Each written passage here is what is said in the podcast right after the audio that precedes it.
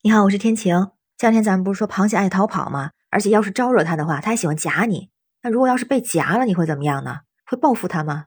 看到一个新闻很特别，是说有一个男子为了给女儿加引号的报仇，生吞了一小口螃蟹，然后引发腰背剧痛。这是在浙江杭州，有一位三十九岁的陆先生，大概两个月之前和他的妻子一块带女儿去溪边抓螃蟹玩。那女儿当时呢就和爸爸告状，说这个小螃蟹夹了他的手。爸爸就为了报仇，当时就拎起这小螃蟹咬了一口，并且把咬的这一口呢咽到肚子里头去了。但没想到的是，两个月之后，这位爸爸就出现了一些不适的症状，左侧腰背部疼了好长时间，而且是越来越疼，直到忍不住疼去了医院。医生给他诊断是嗜酸性粒细胞增多症，还有嗜酸细胞性肠胃炎。明确了这个病因就是因为生吃螃蟹导致的寄生虫感染。那当然，目前经过对症治疗，这位陆先生已经明显好转，出院回家了。这个消息引起了网友的热议。那一个是呢，专业的医生再次提醒我们，淡水水产有携带寄生虫的可能，所以一定要煮熟了再吃。那另外，针对这个爸爸的做法，有的网友就说这是狠人啊，脾气大，但智商好像不太高，都三十九岁了，怎么感觉还不太成熟呢？也有人说想报仇，结果没想到被反杀了，说这种教育方式也是绝了。我看到这个新闻之后也是这种反应，就是家长通过这种所谓报仇的方式去保护孩子，去支持孩子，这样真的好吗？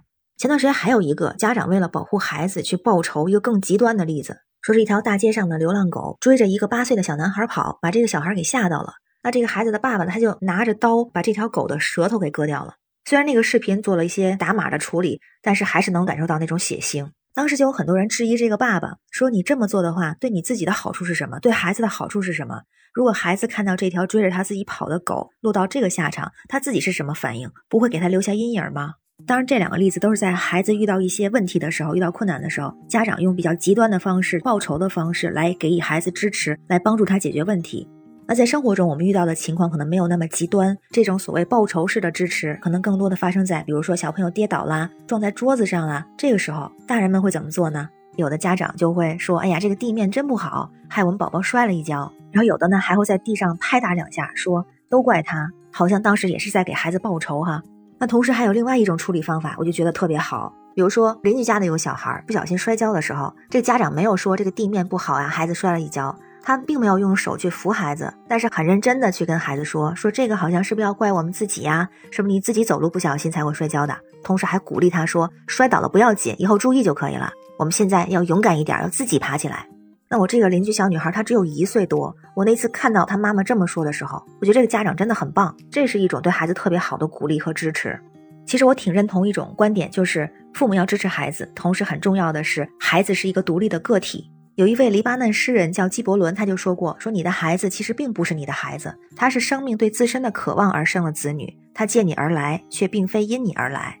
那这样的话，他就是他自己，他不再属于任何人，需要养成一种独立人格、独立思考，需要尊重他的想法和意愿，可以最大程度的去鼓励他去做正确的事情，告诉他不要害怕犯错，在面对困难的时候，我们也有办法来解决。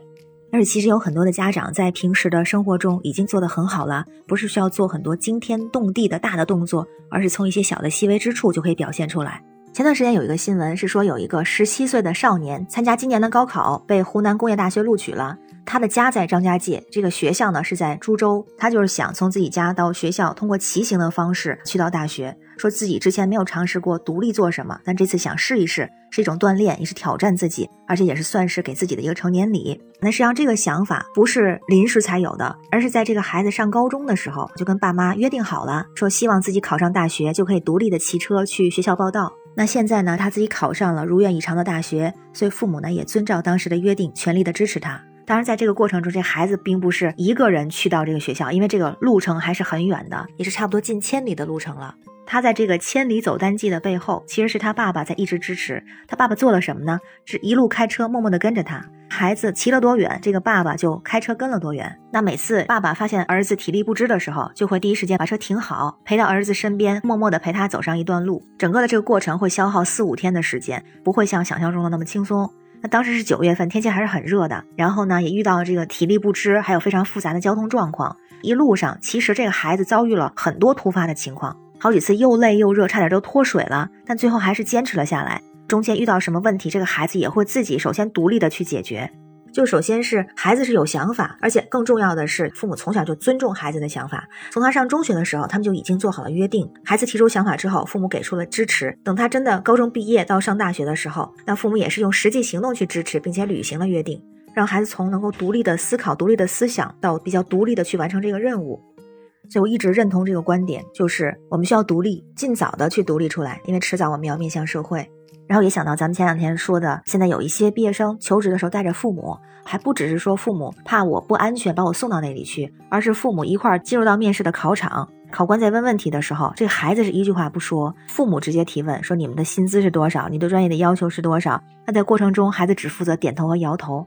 当时也有人留言，也确实没有办法，也需要父母的支持。但我还是那个观点，就是父母支持是没有问题的。像这种应聘的情况，完全可以提前在家里做好准备。我们可以预设好各种各样的问题，但是到真正面试的时候，还是让孩子自己去独立完成，这样对他来说才是一个真正的成长。那我平时工作中也会接触到一些海外华裔的孩子，就会发现这些孩子他们大部分来说，我觉得还是比较独立的，因为父母从小就会培养他们独立做事情、独立思考的一些能力。但是也有一些孩子就不那么独立，这跟年龄好像还不太有关系。有的是年纪大的孩子，他没有办法直接跟老师沟通我们学习的内容或者难度或者是进度的一些信息，他需要通过父母来转达。那也有一些年纪小的不太独立的孩子呢。如果是爸妈不在旁边，我们上课的时候还非常的认真，然后一旦父母进来了，立刻就走神儿，好像课都要上不下去了，突然产生一种依赖的心理。而那些独立的孩子呢，不管他年龄大小，都是可以去完成课上和课下的一些任务的。